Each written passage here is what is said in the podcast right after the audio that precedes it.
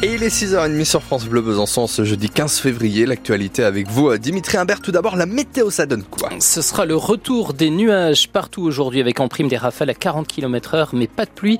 Sinon, c'est toujours du délire côté température. 18 à Besançon, Beaumélon cet après-midi, 17 à Vesoul comme à Pontarlier. Euh, sur les routes, lorsque vous souhaitez accéder à Vesoul, donc on vous rappelle ce camion euh, en panne juste avant Vesoul à hauteur des sec, mais qui est sur bande d'arrêt d'urgence et qui est bien balisé. Donc normalement, il gêne pas vos conditions de circulation, mais euh, toujours de la prudence en passant ce secteur et sinon ailleurs les ralentissements habituels pour passer la frontière suisse.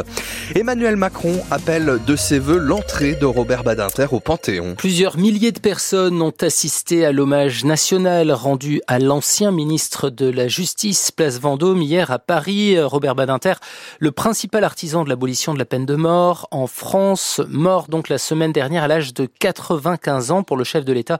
Son nom devra s'inscrire au Panthéon parmi les personnes présentes, de très nombreuses personnalités, mais aussi des anonymes comme Carlos, venu spécialement de Besançon. Une immense personnalité, quelqu'un d'humaniste que j'ai eu la chance de pouvoir côtoyer à deux reprises pendant mes études. Et, aujourd'hui, donc, c'était vraiment nécessaire de rendre hommage à cet homme immense euh, qui est quelqu'un de vraiment humaniste et qui a eu des combats vraiment très très forts euh, pour nous rendre un peu d'humanité. Ce qui me parle dans son parcours, c'est euh, bah, cette volonté de combattre justement malgré tout contre l'opinion. C'est un symbole et aujourd'hui, on est dans une sorte de dictature de l'opinion par rapport à, à la démocratie qu'on vit actuellement. Et il me semblait important d'être là aussi pour rappeler tout ça. Vous avez parlé de Robert Badinter à vos enfants lorsqu'on a appris sa disparition? Tout à fait, j'ai dû leur expliquer pourquoi j'étais en larmes déjà.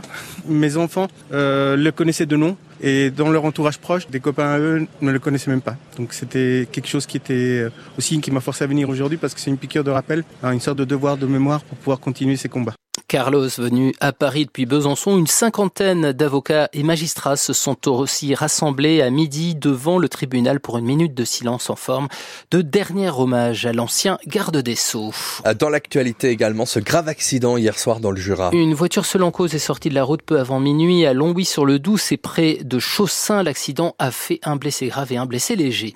Pas de blessé en revanche suite à deux feux de garage dans le Doubs. Les cinq occupants d'une maison de Miseré-Saline ont dû être relogés car la fumée de l'incendie a envahi leur maison de 120 mètres carrés. Cette nuit, heureusement, sans beaucoup plus de dégâts. En revanche, à Arc-et-Senans, deux personnes, le patron de l'hôtel Arc-en-Ciel et son employé se retrouvent au chômage technique suite à l'incendie du garage situé juste à côté hier en début de soirée car les flammes ont endommagé le système de chauffage, heureusement sans toucher l'hôtel grâce à l'intervention rapide des pompiers.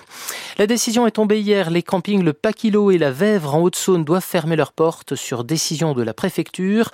Installés depuis les années 70 sur la commune de Ciré-les-Bellevaux, les campings présentent entre autres des problèmes de sécurité. Ils sont notamment situés en zone inondable et ne possèdent pas d'équipement adéquat en cas d'incendie. C'est à lire sur francebleu.fr. Besançon. 6h33, seul un TGV une nuit et 8 go sur deux circuleront ce week-end. La grève des contrôleurs qui débute à 18h ce soir s'annonce très suivie avec trois contrôleurs sur quatre en grève. Ces derniers réclament davantage de primes et le partage des bénéfices de l'entreprise. Nicolas Sarkozy se pourvoit en cassation. L'ancien chef de l'État a de nouveau été condamné en appel à six mois de prison ferme dans l'affaire Big Malion, ce système de double facturation mis en place pour couvrir l'explosion des dépenses de campagne lors de la présidentielle de 2012. Condamnation suspendue en raison de ce pourvoi en cassation. En biathlon, quand ça ne veut pas, décidément, ça ne veut pas. Et oui, là où les Françaises brillent, nos Français, eux, patinent sur les mondiaux de biathlon. Et pourtant, ils n'étaient pas si loin hier sur les 20 km de l'individuel, en terminant cinquième pour Émilien Jacquelin, sixième pour Quentin Fillon-Maillet et huitième pour Éric Perrault. Notre double champion olympique de 2022 a signé un très bon troisième temps sur les skis, mais il a une nouvelle fois été handicapé par son tir avec un 17 sur 20 à la carabine. Quentin Fillon-Maillet. C'est rageant, les courses s'enchaînent et la, la déception est toujours là, donc c'est dur.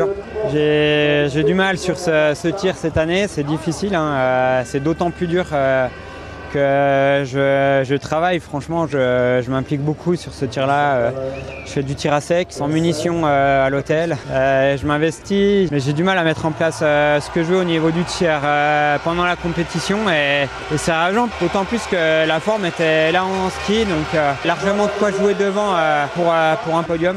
Donc c'est dur, je ne sais pas ce qu'il faut j'essaye de, chercher des solutions. Est-ce qu'il faut que je pose la carabine pendant une semaine pour euh, que la forme et l'énergie au niveau du tir reviennent, euh, que les sensations soient bonnes? Je sais pas, n'ai pas de solution dans l'immédiat, mais euh, voilà, je, donnerai mon maximum, peu importe ce qui se passe, jusqu'à jusqu'à la fin de saison. Le jurassien Quentin Fillon-Maillet, sixième de la course hier, remporté par l'inoxydable norvégien Johannes Bö, mais qui remettra donc le couvert ce soir à 18h avec Lou Jean-Monod Laurent sur un relais mixte 100% franc-comtois. Pas beaucoup de réussite non plus en handball, c'est rageant pour nos bisontines battues hier sur le score de 27-26 à Chambray-Touraine alors qu'elle menait 13-11 à la mi-temps. Le SBF reste à la huitième place du classement. En revanche, les footballeurs du PSG ont fait le job hier soir, victoire 2-0 au Parc des Princes face aux Espagnols de la Real Sociedad pour le huitième de finale aller de la Ligue des Champions, but signé Bappé et Bercola à la 70e. Le match retour, ce sera le 5 mars au Pays Basque.